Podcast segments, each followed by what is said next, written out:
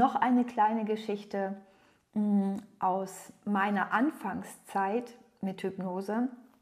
Meine allererste Probandin für die Hypnose war eine gute Bekannte, die sich das Rauchen abgewöhnen wollte. Und ähm, die hat wirklich viel geraucht und stark geraucht. Und ich habe gedacht, Mensch, wenn ich das bei der schaffe, dann schaffe ich das bei jedem. Und ähm, ich habe die Raucherentwöhnung mit ihr gemacht und es hat tatsächlich funktioniert. Es hat funktioniert. Sie ist seitdem rauchfrei und immer noch. Sie ist immer noch rauchfrei und obwohl ihre Familie nicht aufgehört hat zu rauchen, keiner von ihrer Familie war bei mir. Die wollten alle nicht aufhören zu rauchen. Sie ist äh, die einzige gewesen, die sich damals das Rauchen abgewöhnt hat. Und es ist dabei geblieben. Sie ist immer noch rauchfrei. Und ähm, dann hat mir eine andere Freundin einen Kunden geschickt, der mich noch nicht kannte, den ich auch noch nicht kannte. Und der wollte sich auch gerne das Rauchen abgewöhnen. Und dieser Kunde saß dann bei mir an diesem Tisch, an diesem Tisch beim Vorgespräch und äh, hat sich von mir angehört, wie Hypnose sich anfühlt, wie nicht anfühlt und so weiter. Ihr kennt das jetzt alles.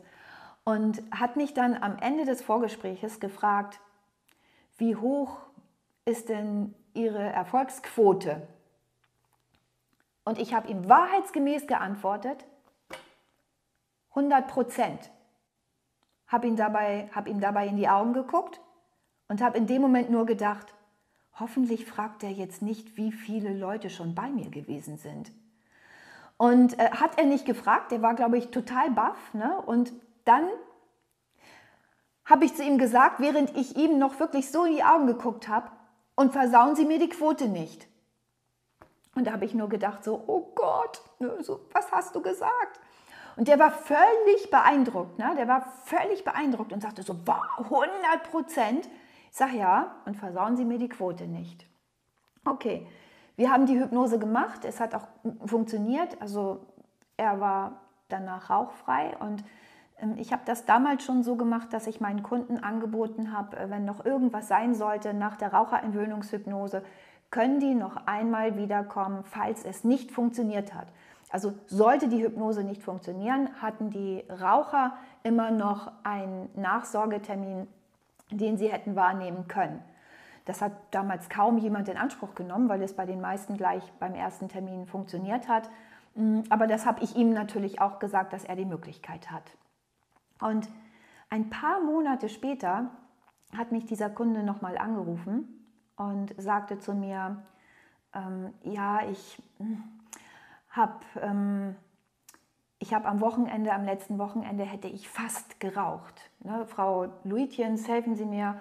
Ich, ich habe Angst, dass das nochmal vorkommt. Ich möchte gerne nochmal so einen Sicherheitstermin bei Ihnen machen, damit das nicht nochmal vorkommt. Ich habe da ein bisschen Alkohol getrunken und äh, ich hätte wirklich fast wieder angefangen zu rauchen an dem Wochenende.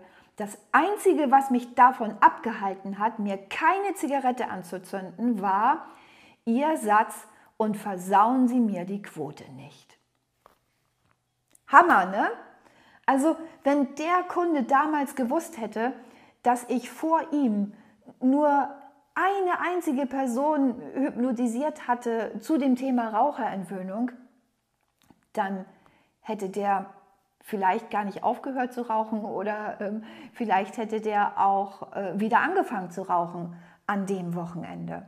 Ne, also da war ich ganz glücklich in dem Moment und habe gedacht, ha, siehst du, wie gut, dass ich in dem Moment mit, einem, ähm, äh, mit einer Sicherheit, mit einem guten Selbstbewusstsein ihm gesagt habe, so und versauen Sie mir die Quote nicht.